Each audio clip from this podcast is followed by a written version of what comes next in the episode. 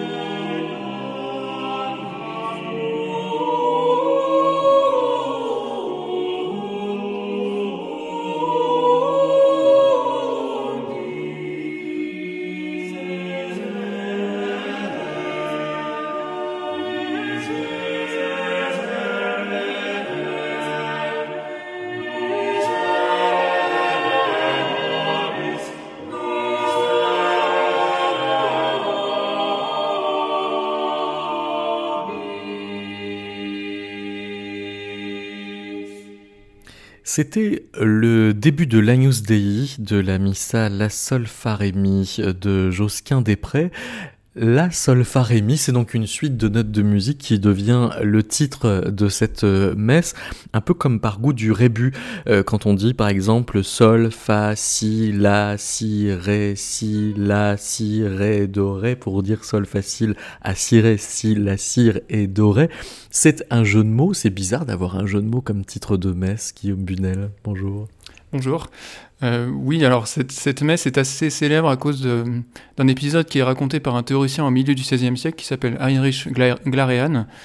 Euh, selon Glarean, donc en 1547, euh, Josquin aurait écrit cette messe pour se moquer d'un protecteur qui, répondant aux sollicitations de Josquin, répondait toujours Laissez-moi faire, donc en, ancien français, comme le traduit Glarean, La mi ou à peu près. Donc, ah oui, donc ça veut dire quelque chose.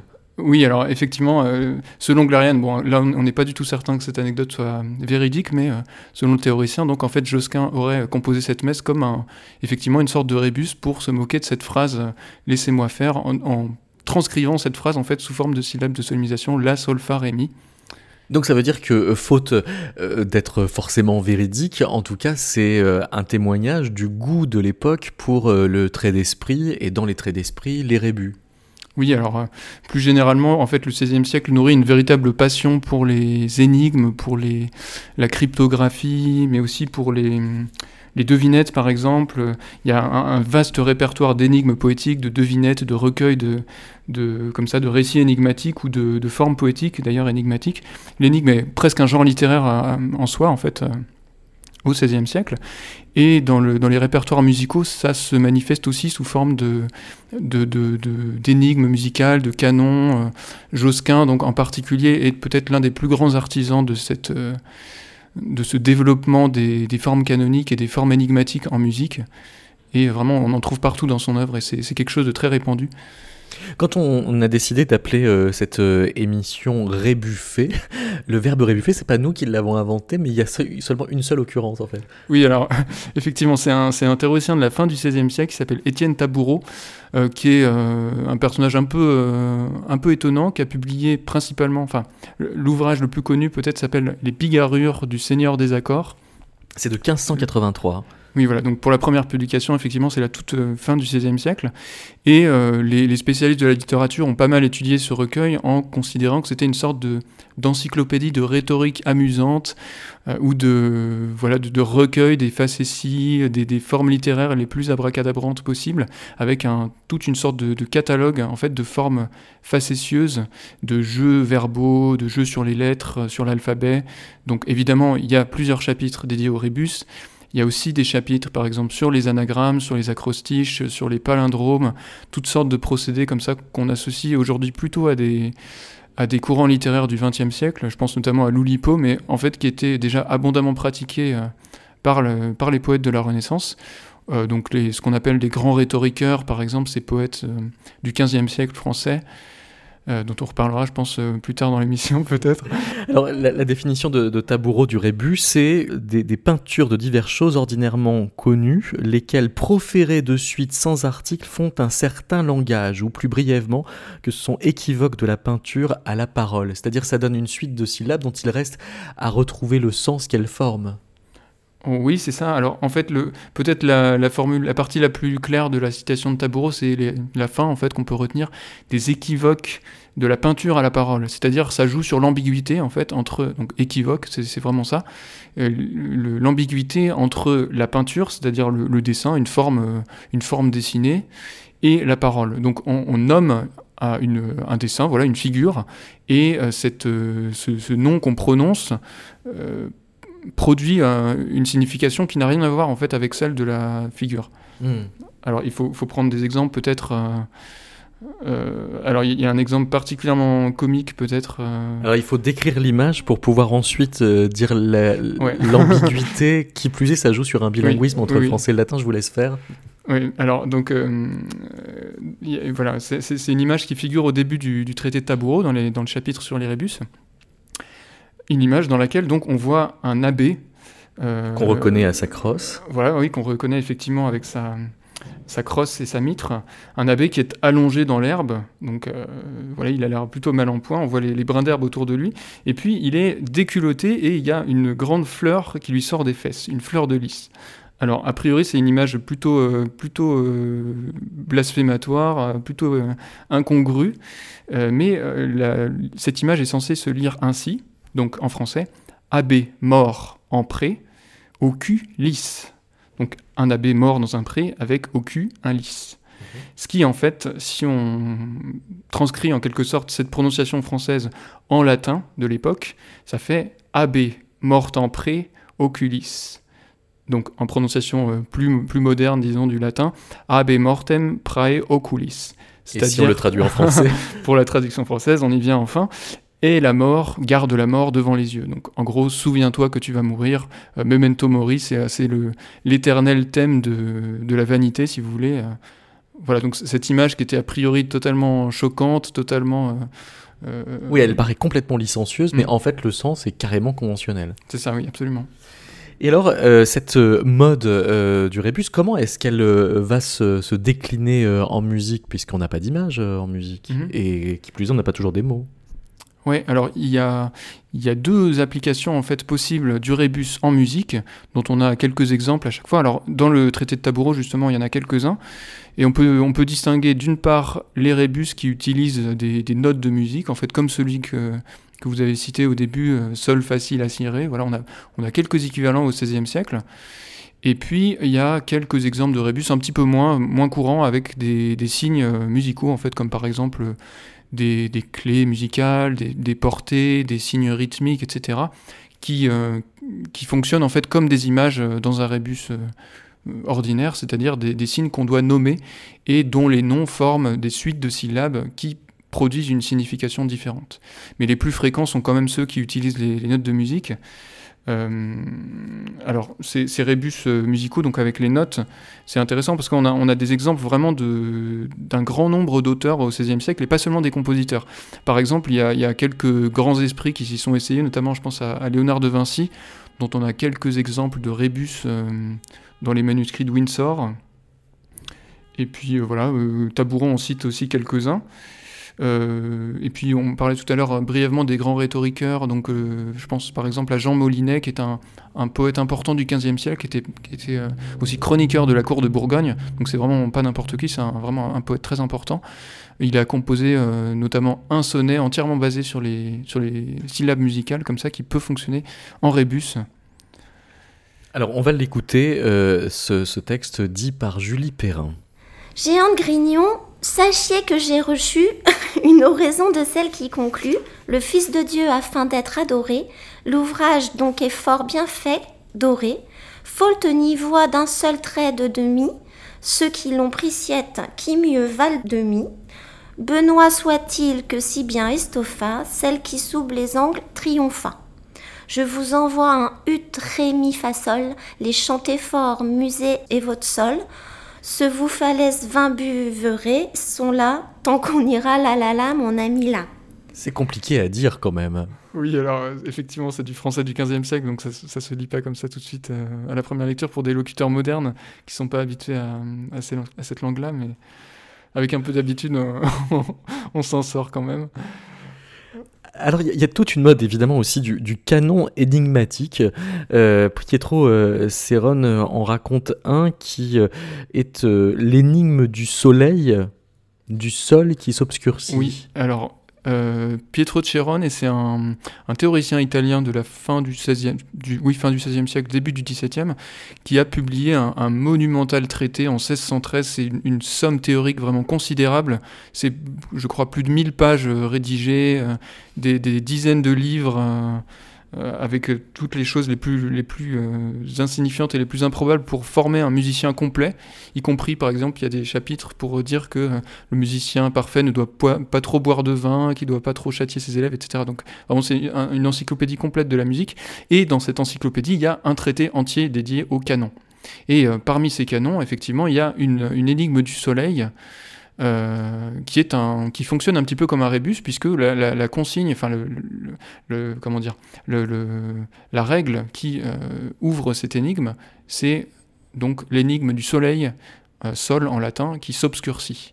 Donc le sol le soleil qui s'obscurcit ça veut dire en termes musicaux c'est en fait les sols qui deviennent sombres, donc qui deviennent des noirs. Donc toutes les, tous les sols de la partition, les, les, rondes, les blanches, toutes les valeurs rythmiques, etc., deviennent des noirs. Donc il y a une, un, un, phénomène comme ça de transformation qui fonctionne un petit peu euh, comme des rébus. Et en fait, on, on trouve, euh, on trouve beaucoup d'œuvres musicales de cette époque-là qui jouent sur des procédés un petit peu euh, apparentés au rébus. Même si c'est pas forcément exactement des rébus, c'est un petit peu le même principe. En tout cas, c'est de l'ordre de l'énigme. Oui. Et, et l'énigme, dans le cas du canon énigmatique, a toujours pour résolution quelque chose qui dit euh, la règle de composition qui a été utilisée par le compositeur. Alors oui, souvent en fait, euh, les, les, énigmes musicales de cette époque-là se présentent souvent euh, sous forme d'une inscription qui accompagne une notation musicale. Et c'est cette inscription, en fait, canon en grec, qu'on appelle le, le, le, canon à l'époque, donc en fait l'énigme. Alors il y a une autre technique qui euh, a un lien direct avec euh, le, le, rébus, c'est euh, le soggetto cavato, on dit comme ça? Oui, alors soggetto cavato, ouais, c'est de l'italien cette fois-ci. Euh, alors ça, c'est aussi une technique qui est documentée à peu près au milieu du XVIe siècle, mais qui apparaîtrait encore une fois chez Josquin. Donc comme tout à l'heure avec la, messe La Solfa Josquin est décidément un peu précurseur dans le domaine des, de ces procédés de composition un petit peu apparentés au rébus. Et euh, donc le, soggetto cavato, c'est une expression qu'on emprunte à Zarlino, un, théoricien italien du milieu du XVIe siècle. Donc Zarlino nous explique que Josquin a composé une messe dédiée à euh, Hercule, Hercules, le duc de Ferrare, donc Ercole de d'Este, de la famille des Este à Ferrare en Italie. Et euh, donc Josquin a composé une messe dédiée à ce personnage puissant en utilisant en, extrayant en quelque sorte les voyelles de son nom. Et c'est ça donc soggetto cavato, ça veut dire sujet euh, tiré, sujet extrait, sous-entendu extrait des voyelles du nom. Alors les voyelles euh, du nom Hercules Dux Ferrarier, c'est donc EU, EU, E, A, I, E. Et par conséquent, on va avoir euh, les notes correspondantes, à savoir Ré, Ut, Ré, Ut, donc Do, Ré, Fa, Mi, Ré. Voilà, c'est ça. Donc tout le ténor de la messe, toute la partie euh, qui fonde en quelque sorte la polyphonie de cette messe, euh, va euh, chanter d'un bout à l'autre cette, cette formule mélodique Ré, Ut, Ré, Ut, Ré, Fa, Mi, Ré.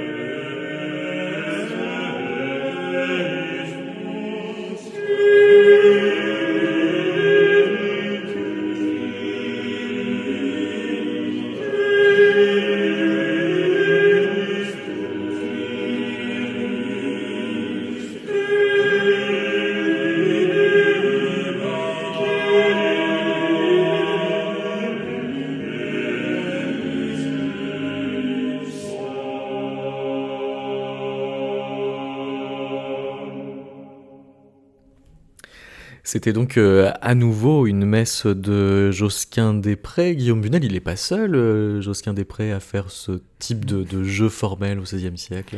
Non, alors selon, euh, selon Zarlino, selon le théoricien italien du milieu du XVIe siècle, ce serait le premier, ce serait lui qui a inventé cette technique, mais euh, effectivement il a été suivi par de nombreux autres émules. C'est en fait c'est une tradition euh, qui va vraiment se perpétuer pendant tout le XVIe siècle. D'ailleurs, donc cette, cette messe Hercules Dux Ferrari va servir un petit peu de modèle à toute une série de messes ultérieures dédiées à d'autres personnages puissants. Donc là, en l'occurrence, c'était le duc de Ferrare, mais il y en aura une autre pour le roi d'Espagne, pour euh, Charles Quint, aussi l'empereur euh, du Saint-Empire, etc. Il y a voilà, toute, une, toute une tradition des messes comme ça dédiées à des, protecteurs puissants qui utilisent leur nom comme sujet musical en fait. Euh, et puis donc on aura aussi d'autres exemples. Donc là c'était plutôt des messes, mais il y a des exemples de motets un petit peu plus tardifs dans lesquels on aura euh, également des, des, soggetti cavati extraits de, des noms d'un protecteur, par exemple, d'un personnage, ou alors de sa devise. On a, on a quelques exemples aussi de, de devises qui sont euh, enfin, transformées en fait en, en sujet musical. Mais, mais c'est justement euh, cette façon de, de, de, sophistiquer un langage à partir d'un blason, ce que va critiquer Rabelais? Oui, oui, alors c'est c'est un, procédé qui est assez subtil en fait, le soggetto cavato, parce que c'est à la fois une manière de d'affirmer un nom ou de, mettre en valeur un, personnage ou une devise, de l'exalter en quelque sorte, de la mettre en musique, et à la fois de la, de la crypter, c'est-à-dire de la dissimuler, de la, de la rendre invisible. Donc c'est à la fois de l'ordre de la, de la célébration, de la monstration, et à la fois de l'ordre de la, de la dissimulation. Donc il y a, un parallèle à faire effectivement avec, euh, avec l'héraldique.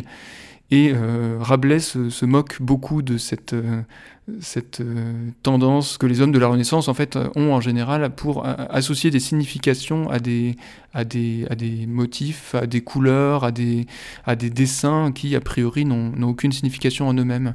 Un extrait de Gargantua lu par Julie Perrin.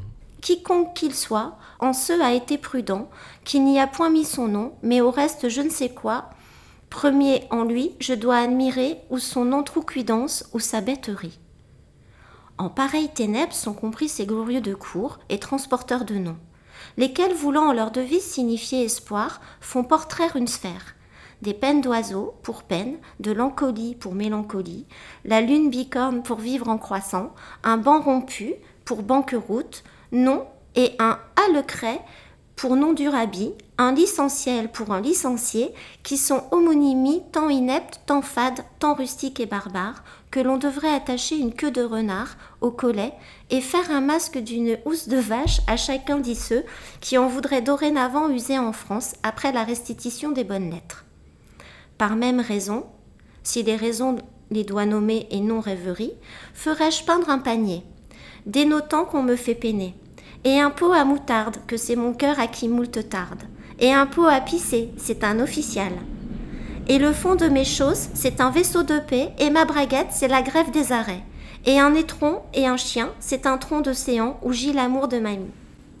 Bien autrement faisant, en temps jadis, les sages d'Égypte, quand ils écrivaient par lettres qu'ils appelaient hiéroglyphes, lesquels nul n'entendait qui n'entendit, et un chacun entendait qui entendit la vertu, propriété et nature des choses paricelles figurées. Rabelais, Gargantua, chapitre 9, les couleurs et livrées de Gargantua. Ça veut dire que euh, on voit des hiéroglyphes partout, on ne peut plus voir un pot de moutarde sans y voir un état d'âme? Euh, oui, en quelque sorte. Alors, les, théoriciens, les écrivains du XVIe siècle se sont beaucoup, euh, beaucoup mis en parallèle en fait les rébus avec les hiéroglyphes. Les rébus étant une sorte d'équivalent vulgaire et grossier des, hiéroglyphes. Alors, euh, pour, situer peut-être un petit peu les choses rapidement, euh, les, euh, les hiéroglyphes égyptiens donc, étaient évidemment connus à la Renaissance. Il y a eu quelques publications d'auteurs érudits qui cherchaient à comprendre la signification de ces, de ces dessins qui étaient évidemment très intrigants pour les, pour les hommes de l'époque qui voyaient des, des, monuments immenses et incongrus dans le désert d'Égypte avec ces, tous ces dessins indéchiffrables qui, représentaient voilà, des oiseaux, des, le soleil, des, plantes, etc. Et pour eux, ces hiéroglyphes constituaient une sorte de, de langage euh, divin, de, de, langage parfait qui était... Euh, euh, voilà, qui, qui, qui, matérialisait les concepts direct, directement par des images. Tandis que les rébus étaient au contraire une sorte de, de moyen vulgaire pour faire des plaisanteries un peu grossières, appréciées par le peuple, etc alors c'est ça, c'est que si, le rébus est euh, de l'ordre du divertissement, plutôt plus proche du peuple et ainsi de suite, comment se fait-il que ce soit à l'église, dans, les messes, euh, qu'on les trouve euh, les plus souvent en musique? Ah oui, alors c'est une bonne question. c'est le genre de question qui va peut-être être débattue au Concile de Trente à la fin du XVIe siècle, puisque euh, pendant, euh, disons, enfin, à la fin du XVe siècle et pendant toute la première moitié, au moins du XVIe siècle, on mélange allègrement les genres et on n'a absolument aucun, aucun état d'âme à euh, faire chanter Kyrie eleison sur des, des paroles, enfin, sur la musique d'une chanson à la limite de l'obscénité, etc. Donc le, le, mélange des genres à, l'époque est pas du tout choquant en fait. Alors on, invente aussi à ce moment-là le motet. C'est quoi le motet alors, le motet, en fait, c'est un genre qui a déjà une longue histoire à l'époque, mais qui s'est beaucoup transformé. Euh, un motet, ce qu'on appelle euh, un motet euh, au Moyen Âge, c'est, ça vient du, du, français motet, en fait, qui veut dire petit mot. À l'origine, c'est... Donc ça existe dès le XIIIe siècle Voilà, c'est ça, ça existe bien avant, mais... Et au XVIe, ça se réinvente en quelque sorte, ouais. Plutôt, alors, plutôt au cours du XVe siècle où ça, devient vraiment un genre euh, sacré à part entière, ce qui n'était pas tellement le cas avant. Mais euh, effectivement, voilà, ça, devient un, un, genre euh, sacré vraiment dominant au XVe siècle, avec la messe, bien sûr. Mais dans ces motets, on retrouve un petit peu le même genre de procédé de composition que dans les messes. Et en particulier, celui du soggetto cavato euh, euh, en fait partie. Donc on a quelques exemples comme ça de motets conçus sur des, des soggetti cavati. Donc il peut y avoir aussi bien des motets sacrés que des profanes alors, au, Moyen-Âge, au XIIIe et XIVe siècle, oui, c'est plus le cas au XVe et XVIe siècle. Là, le, le, motet devient vraiment un, genre sacré, absolument. On, va en écouter un de, de Adrien Villert. C'est qui Adrien Villert? Euh, alors, Adrien Villert, c'était un, un compositeur euh, franco-flamand, comme on peut le deviner avec son nom, euh, mais qui a fait l'essentiel de sa carrière en Italie. En fait, il a été maître de chapelle à Saint-Marc, à la basilique Saint-Marc, pendant l'essentiel de sa carrière. C'est voilà, on le situe un peu dans la génération post-Josquin, si on veut. C'est milieu du XVIe siècle. Et, et, en quoi le motet que nous allons entendre mérite sa place dans cette émission rebuffée alors, c'est un motet qui est dédié à un cardinal de l'époque, dont la devise est euh, donc durate en latin, c'est-à-dire durer, endurer, enfin perpétuer en, quelque sorte votre, votre lignée. et donc cette, cette, devise durate en latin est transformée en motif musical par le procédé du soggetto cavato. Donc durate devient ut fa ré, do fa ré.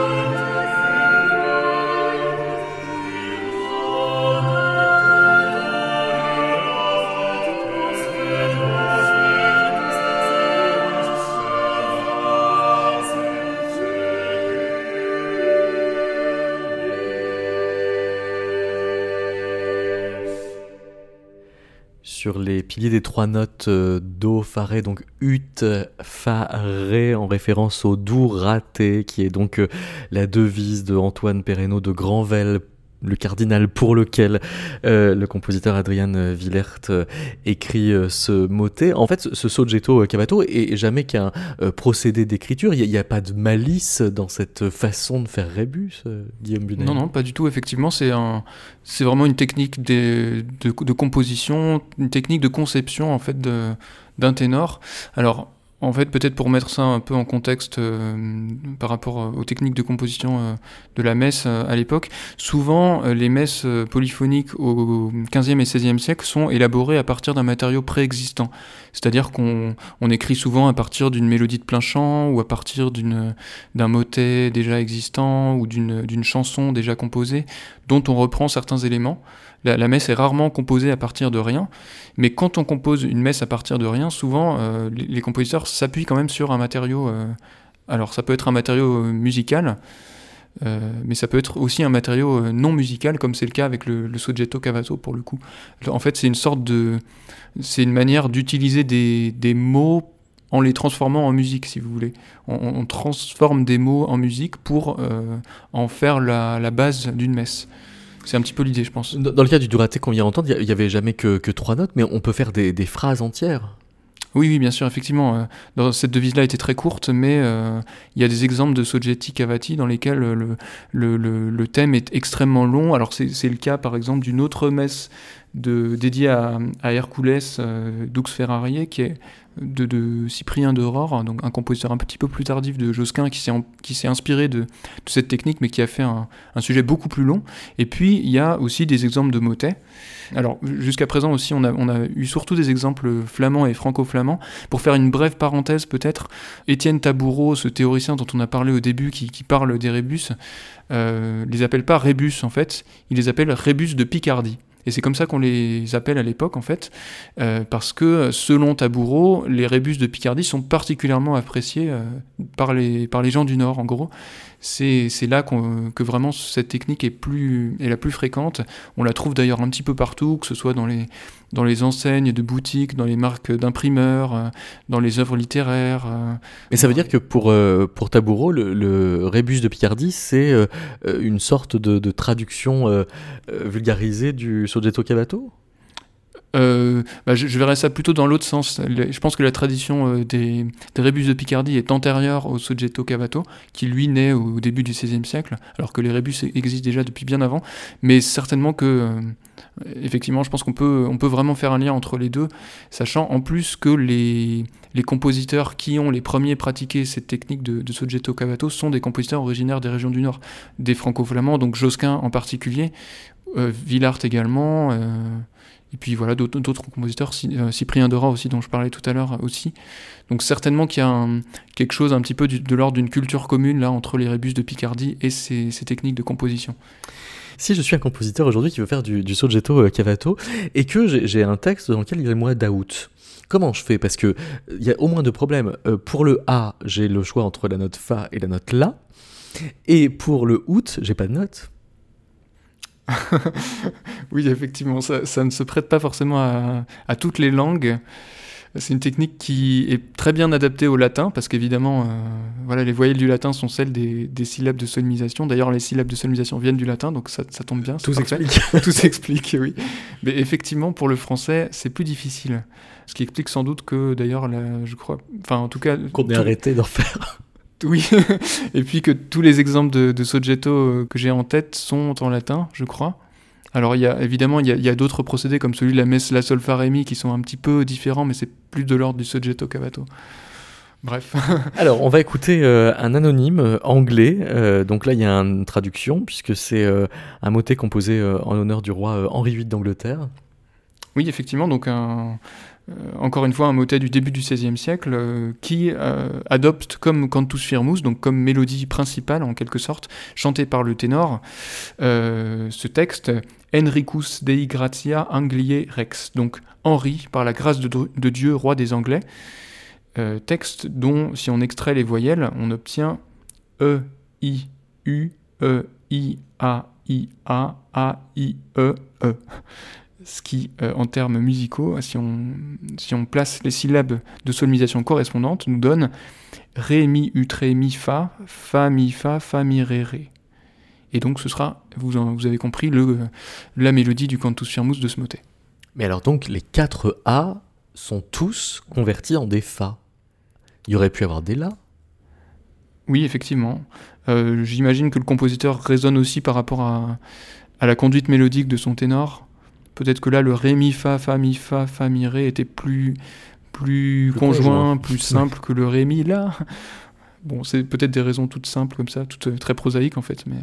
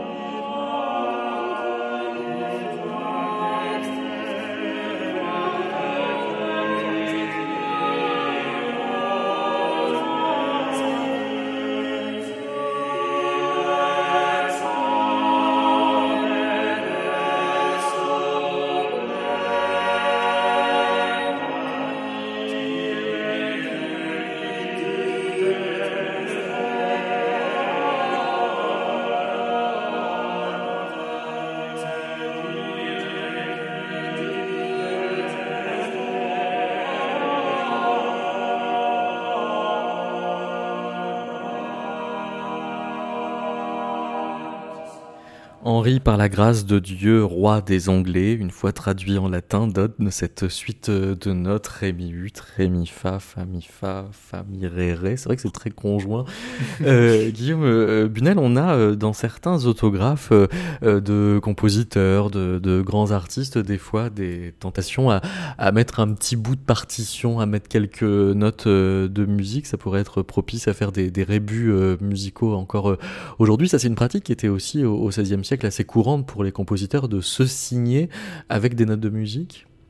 Oui, en effet, euh, dans les sources musicales des 15e et 16e siècles, on a beaucoup d'exemples de signatures cryptées avec des signes musicaux. Euh, c'était euh, donc même pas seulement dans les autographes, en fait, plus généralement dans les, dans les sources manuscrites. On ne sait pas très bien si c'était les copistes ou les compositeurs eux-mêmes qui s'amusaient à intégrer des signes musicaux dans les noms des compositeurs, ou en tout cas à, voilà, à placer des, références musicales dans les, dans les attributions des, pièces. Mais en tout cas, on en a un petit peu partout euh, à la Renaissance. Par exemple, euh, Guillaume Dufay, euh, cette attribution est souvent indiquée avec un, la note Fa pour le Dufay, donc du, avec un, voilà, un petit bout de portée et puis une note Fa au milieu du nom. On a plein d'autres exemples comme ça. Alexander Agricola, par exemple, avec un La à la fin. Euh, Pierre de la Rue, aussi un La, etc. Matthäus Pipelare, La et Ré. Voilà, donc euh, c'est une manière peut-être pour le compositeur aussi de s'affirmer en tant que musicien. Donc de voilà, en, montrant qu'il a un nom qui peut être euh, transcrit en partie sous forme de notes de musique, c'est aussi une manière de d'affirmer sa profession, d'affirmer son statut de musicien. Et c'est un peu comme une sorte de blason musical en fait. C'est une, voilà, une, une manière de euh, s'attribuer des, armoiries musicales en quelque sorte. Étienne euh, Taboureau fait, fait une, euh, un lien entre l'héraldique et les rébus. Oui, alors c'est un lien qui est bien, bien connu aujourd'hui des spécialistes d'héraldique aussi. c'est ce qu'on appelle les armes parlantes ça consiste en fait à euh, adopter un blason qui euh, a une relation phonétique en quelque sorte avec le nom de, la personne qui porte ce blason ou de la ville qui porte ce blason. Alors peut-être pour donner des exemples tout de suite, euh, pour rendre ça un peu plus clair, j'ai appris tout récemment que la famille de Jean Racine, le, célèbre dramaturge du XVIIe siècle, avait adopté au début du XVIIe siècle justement ce blason avec un rat et un cygne, rat-cygne. Voilà, c'est vraiment un. Alors qu'il aurait pu mettre un bonhomme qui enracinait quelque chose oui, tout à fait. Ouais. Il aurait pu aussi euh, euh, représenter une racine. Mais euh, en tout cas, voilà, l'idée est la même. C'est vraiment une sorte de représentation phonétique ou de, substitution phonétique d'un nom avec deux, deux éléments qui n'ont rien à voir en fait, puisque un rat et un, un cygne c'est vraiment, ça n'a strictement rien à voir avec le nom de Jean Racine, même étymologiquement, probablement qu'il n'y a aucun rapport, mais en tout cas, ça sonne pareil, c'est vraiment des, mots homophones. Et c'est vraiment l'idée du rébus, en fait. Donc les armes parlantes, c'est ça. Et euh, en effet, le parallèle avec les rébus a été fait très tôt, dès le XVIe siècle. Taboureau euh, donne un certain nombre d'exemples comme ça d'armoiries qui fonctionnent comme des rébus en quelque sorte. Euh, je le cite donc, il dit euh, Les premiers royaumes et illustres maisons portent les armes de cette sorte, comme le royaume de Léon, un lion, de Castille, un château, de Galice, un calice, de Grenade, neuf grenades retournées, etc. Voilà, donc il, donne une longue série de, de, royaumes ou de familles qui ont des, des armoiries qui fonctionnent à la même, de la même manière que des rébus, en fait. C'est un type euh, de jeu qui va euh, agacer le bordelais Michel de Montaigne. Euh, voici un extrait de, de, ses essais lus par Julie Perrin. Il est de ces subtilités frivoles et vaines, par le moyen desquelles les hommes cherchent quelquefois de la recommandation, comme les poètes qui font des ouvrages entiers de vers commençant par une même lettre. Nous voyons des œufs, des boules, des ailes, des haches façonnées anciennement par les Grecs, avec la mesure de leurs vers, en les allongeant ou accourcissant en manière qu'ils viennent à représenter telle ou telle figure. Telle est la science de celui qui s'amusa à compter en combien de sortes ce pouvoir ranger des lettres de l'alphabet, et en trouva ce nombre incroyable qui se voit dans Plutarque. Je trouve bonne l'opinion de celui à qui on présenta un homme, appris à jeter de la main un grain de mille, avec telle industrie que sans faillir, il le passe toujours dans le trou d'une aiguille. Sur quoi il ordonna, bien plaisamment, et justement, à mon avis, qu'on fît le donner à cet ouvrier deux ou trois minots de mille, afin qu'un si bel art ne demeurât sans exercice.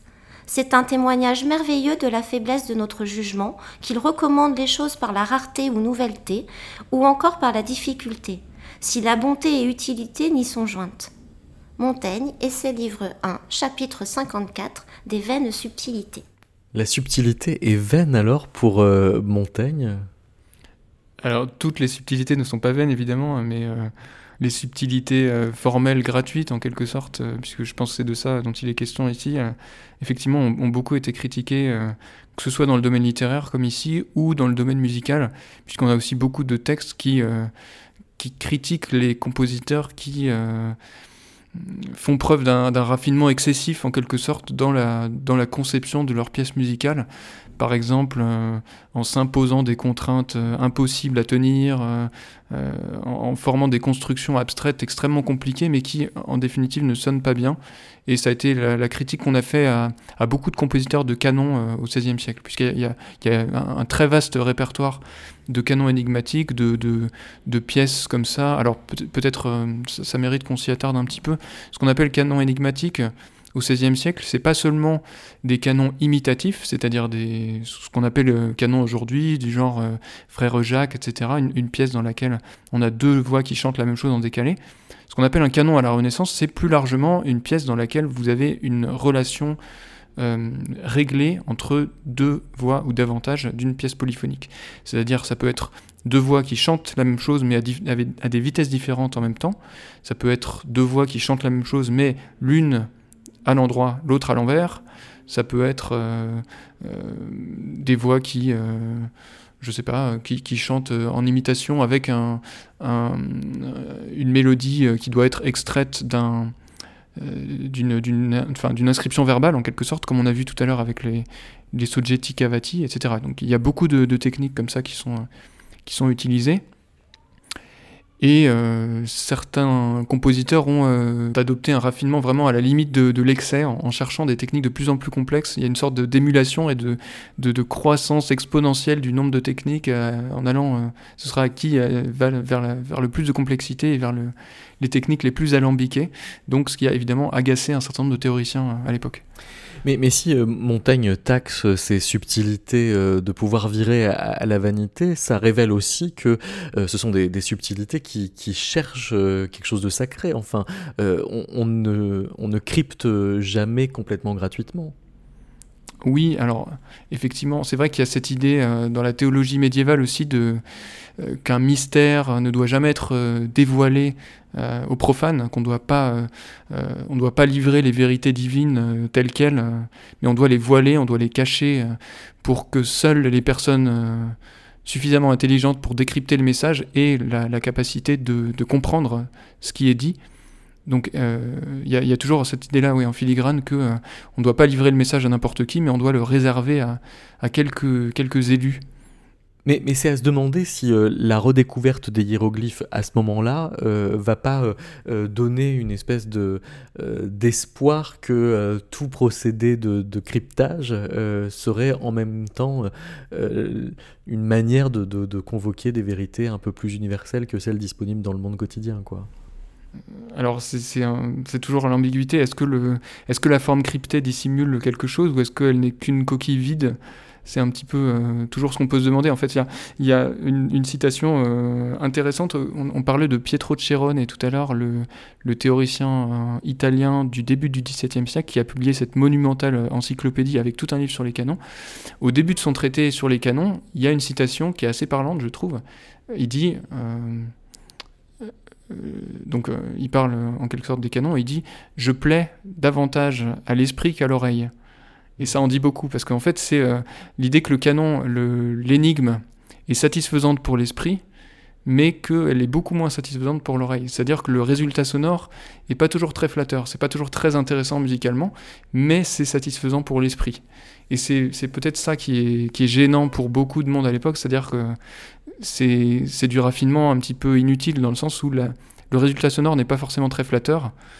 Euh, alors c'est pas le cas des pièces qu'on a qu'on a sélectionnées pour les enregistrements de, cette émission parce que au contraire il s'agit de, de, pièces magnifiques. mais il y a, d'autres cas parmi les exemples de Chiron par exemple qui sont des pièces totalement ineptes qui n'ont vraiment pas trop d'intérêt musicalement mais qui sont régies par des canons extrêmement compliqués en fait. Donc là ça rentre tout à fait je pense dans ce que Critique Montaigne a, Quelques années avant la compilation de, de Chiron, il y a euh, une compilation de Zacconi, qui est euh, un, recueil de, hiéroglyphes musicaux. Oui, alors euh, Zacconi, donc un autre théoricien du nord de l'Italie, a composé effectivement une série de hiéroglyphes musicaux qui sont en fait des, des figures, des dessins qui doivent s'interpréter ou se traduire de manière musicale. Alors en fait, ces hiéroglyphes, ce qu'il appelle des hiéroglyphes musicaux, ça rentre tout à fait dans la catégorie plus vaste des, des canons et des canons énigmatiques. Mais l'une de leurs particularités, c'est qu'ils sont pratiquement tous notés sous une forme géométrique.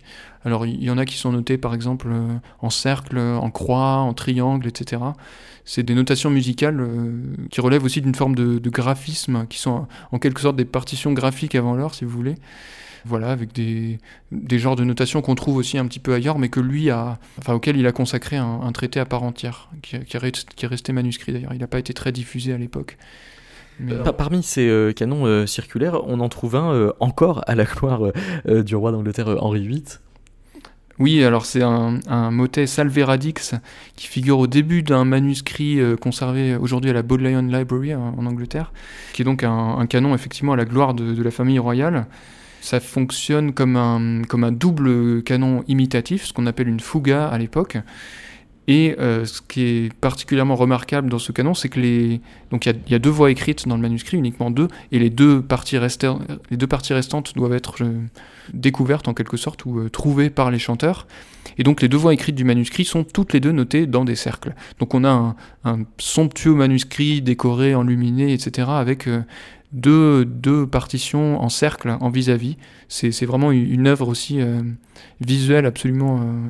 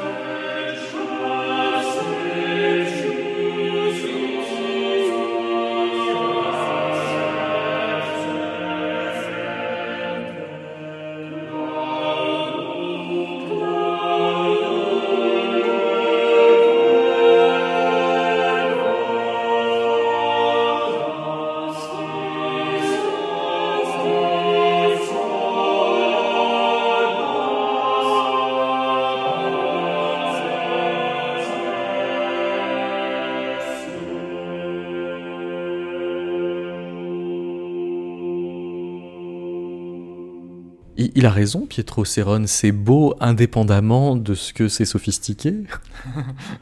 oui, en l'occurrence, euh, la citation euh, je plais. Euh, je plais peu à l'oreille, mais je plais à l'intellect et pas, pas du tout adaptée. Elle est presque inversée en fait. Ça plaît à l'oreille sans avoir besoin de séduire tant que ça C'est peut-être le signe des chefs-d'œuvre.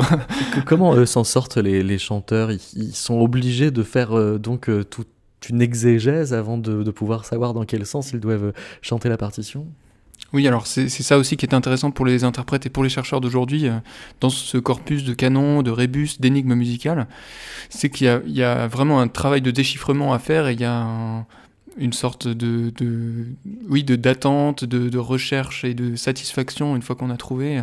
C'est vraiment, euh, il y a quelque chose de l'ordre un peu de, de l'enquête. Euh, et puis, enfin, c'est très satisfaisant pour, pour l'esprit. Et ça révèle des choses qui sont souvent musicalement aussi très intéressantes. Alors aujourd'hui aussi, il y a beaucoup de choses qui sont déjà éditées, qui ont déjà été interprétées, donc le, travail euh, de, déchiffrement est plus ce qu'il était comme euh, ce qu'il était il y a 50 ans par exemple. il, y a, beaucoup de, de défrichage qui a été fait depuis, mais euh, il y a toujours une part de, mystère et de voilà une sorte d'aura un petit peu euh, mystérieuse et étrange qui entoure ce, corpus des canons et des énigmes, qui est vraiment très euh, très plaisant quand on travaille là-dessus. Mais est-ce qu'il y a des conflits d'interprétation? C'est-à-dire, est-ce que tous les chanteurs qui pratiquent ces répertoires aujourd'hui sont d'accord sur la façon dont il faut s'y prendre? Euh, alors non, bien sûr, effectivement, ça c'est intéressant aussi. Il y, a, souvent plusieurs manières de résoudre les canons. Il y a certains canons qui, ont plusieurs solutions possibles, ça arrive, il n'y en a pas beaucoup, mais il y en a quelques-uns. Euh, il y en a aussi qui... Euh, dont la résolution a priori ne fonctionne pas telle qu'elle, c'est-à-dire soit il y a une erreur quelque part, ou alors il faut ajuster certaines choses pour que ça fonctionne. Voilà, il y, a toutes sortes de cas, mais sur lesquels les musicologues d'ailleurs se, s'arrachent un petit peu les cheveux ou se, battent euh, dans des polémiques sans fin. Mais, euh. mais sur, sur l'ensemble de, de, ce qui est euh, musicalement produit à cette époque-là, ce, ce, genre de partition à énigme est plutôt en marge ou complètement majoritaire? Dans la première moitié du XVIe siècle, c'est vraiment. Alors, ça dépend des compositeurs, ça dépend aussi des genres musicaux, mais chez les franco-flamands, par exemple, c'est vraiment extrêmement répandu. Dans l'œuvre de quelqu'un comme Josquin des par exemple, c'est quasiment systématique. Pratiquement. Il y a euh, pratiquement toutes les messes de Josquin comportent euh, des canons, alors qui sont plus ou moins euh, élaborés, plus ou moins complexes. Pour ce qui est des rébus, là c'est quand même un phénomène beaucoup plus rare. Mais ce qui, m'intéressait particulièrement dans, ce type de canon-là, ou dans ce type de procédé, c'est que c'est des, des procédés qui se ramifient en quelque sorte dans toute la, toute la société, toute la culture de la Renaissance. On a parlé d'héraldique, on a parlé euh, un petit peu de, de, de blason, de, de, de devises, euh, de, d'enseignes, de marques d'imprimeurs très rapidement.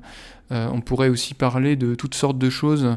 c'est-à-dire, les, les, rébus sont vraiment ce sont des procédés qui, se, qui sont présents en quelque sorte de la vie à la mort. Il y a des, épitaphes aussi en rébus, il y a des prières en rébus, il y a des, des poèmes en rébus, etc. Il y a vraiment toute une, tout un faisceau de, de formes euh, et de pratiques qui sont associées à ce genre de jeu verbal à la Renaissance. Et donc c'est intéressant, je trouve, de, de, relier la musique avec, euh, avec toute cette culture-là. Cette, cette culture -là.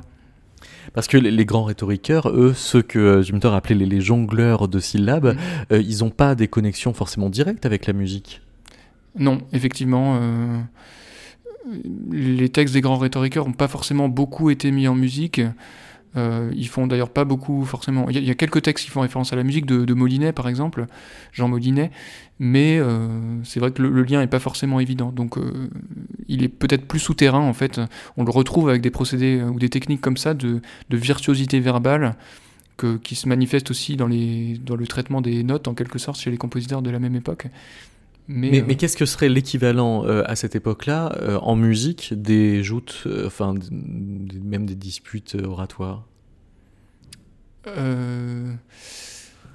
Il n'y en a pas. Alors, il y a peut-être, on, pourrait voir ça dans des phénomènes de d'émulation ou d'emprunt, par exemple.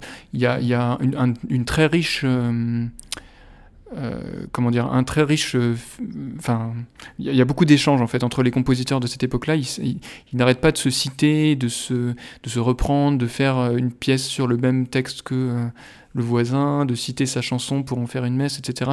Il y, a beaucoup de, phénomènes comme ça d'intertextualité, d'échange, de, de réemploi de, pièces polyphoniques ou de ténors de pièces déjà composées, etc. Donc peut-être qu'on pourrait voir ça comme ça, avec des, échanges entre les, les œuvres de différents compositeurs, des emprunts. Oui, c'est-à-dire qu'on est dans un monde où faire de la musique, c'est aussi toujours un peu répondre à la musique des autres. C'est ça, oui, en quelque sorte, ouais. Et puis il faut bien savoir que tous ces musiciens, tous les compositeurs qu'on a écoutés, euh, en tout cas la majorité étaient aussi chanteurs. Et donc c'est des gens qui, pratiquaient la musique, qui euh, chantaient euh, dans, par exemple dans la chapelle de quelqu'un, d'un personnage puissant, d'un duc, d'un roi, ou alors dans des chapelles de, de, centres importants religieux. Donc qui étaient en contact avec d'autres musiciens du même niveau. C'est des gens aussi qui improvisaient énormément, qui faisaient beaucoup de contrepoints improvisés. Donc il y avait certainement une, une vivacité et une vigueur du du, langage musical et du, de, la pratique de la composition qui, est plus, qui a été perdu plus tard en fait, ou qui a, qui a changé de forme en quelque sorte. Il y avait beaucoup d'échanges en fait dans la, voilà, entre les musiciens de cette époque-là certainement.